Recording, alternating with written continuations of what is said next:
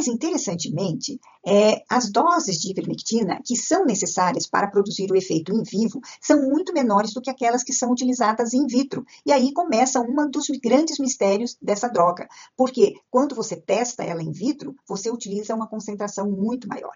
E ela é usada hoje em dia por mais de 100 milhões de pessoas ao ano na África, com muita segurança para filariose e oncocercose. E esse efeito antiparasitário que você dá uma vez, dura um ano. É uma coisa impressionante. Provavelmente ela deve ter algum efeito imunorregulador para ter permanecido tanto tempo é, protegendo aquele indivíduo do parasita. E isso é uma parte da explicação dos seus 40 anos de sucesso, mas tem outros, obviamente. É, e isso explicaria também porque em 40 anos de utilização da ivermectina como antiparasitário, em seres humanos nunca houve desenvolvimento de resistência à droga e você não conhece muito bem como ele atua em parasitas. A gente sabe que no final o parasita fica paralisado, mas não é muito certo todas as etapas para que a ivermectina consiga esse efeito de paralisar o verme.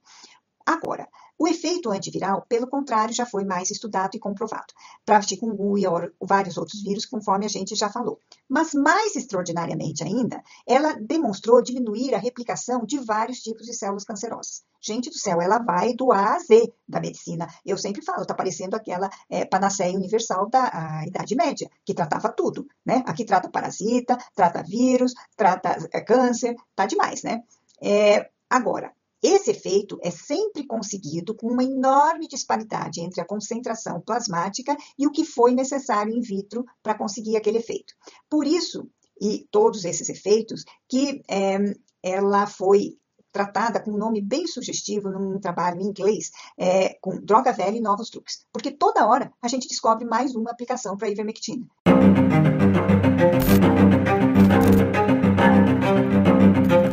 So we're in contact with carcinogens every single moment of our lives. Você não pode falar a palavra câncer, que é a mesma coisa que sentença de morte. O fato é que hoje a gente está perdendo a batalha do câncer. Vários médicos saem da faculdade com esse ideal de dizer assim, eu vou curar pessoas. De repente se descobrem que se transformaram em meros vendedores da indústria farmacêutica.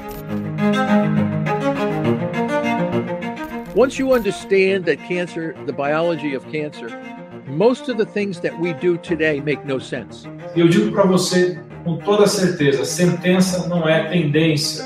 Se você tiver bons hábitos de vida, você consegue naturalmente eliminar esse aumento de risco.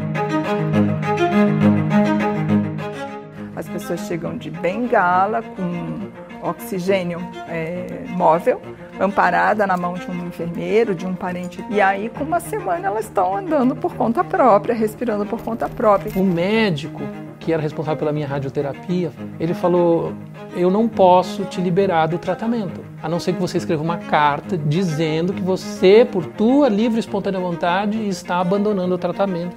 O médico pegou a carta, leu, dobrou. Quando ele guarda na gaveta, ele diz: Eu só queria te dizer uma coisa.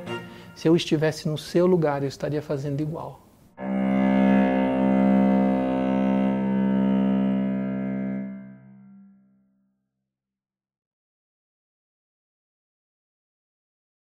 E eu recomendo você, profissional de saúde que quer começar a atender na telemedicina, que conheça a plataforma Amigo. É o prontuário eletrônico mais completo do mercado e eu conheço vários. Eles têm um módulo integrado de telemedicina com todas as certificações digitais necessárias, além de um atendimento top. Você é fera! Um grande abraço e um beijo no seu coração.